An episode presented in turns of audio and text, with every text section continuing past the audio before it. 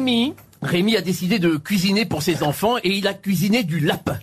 Mais le problème, c'est qu'il sait que ses enfants, Jessica, 7 ans, et Arthur, 4 ans, adorent les lapins. Ils ont un grand amour pour ce petit animal. Alors, il, il ose pas leur dire qu'il a cuisiné du lapin. Papa, mange quoi, papa? Bah, bah, c'est du, c'est de la viande. C'est du poulet, papa, c'est du poulet. Non, c'est, pas, c'est pas du poulet, c'est, c'est de, c'est, de Non, c'est, pas, c'est, pas de la vache morte, c'est comment vous dire, c'est, ah, vous allez deviner. Alors voilà, vous allez deviner. Alors, c'est, un petit nom que maman donne souvent à papa. Alors là, Jessica se retourne vers son frère et fait, non, mange pas, non, mange pas, c'est du trou du cul! Ah oui. Quelle horreur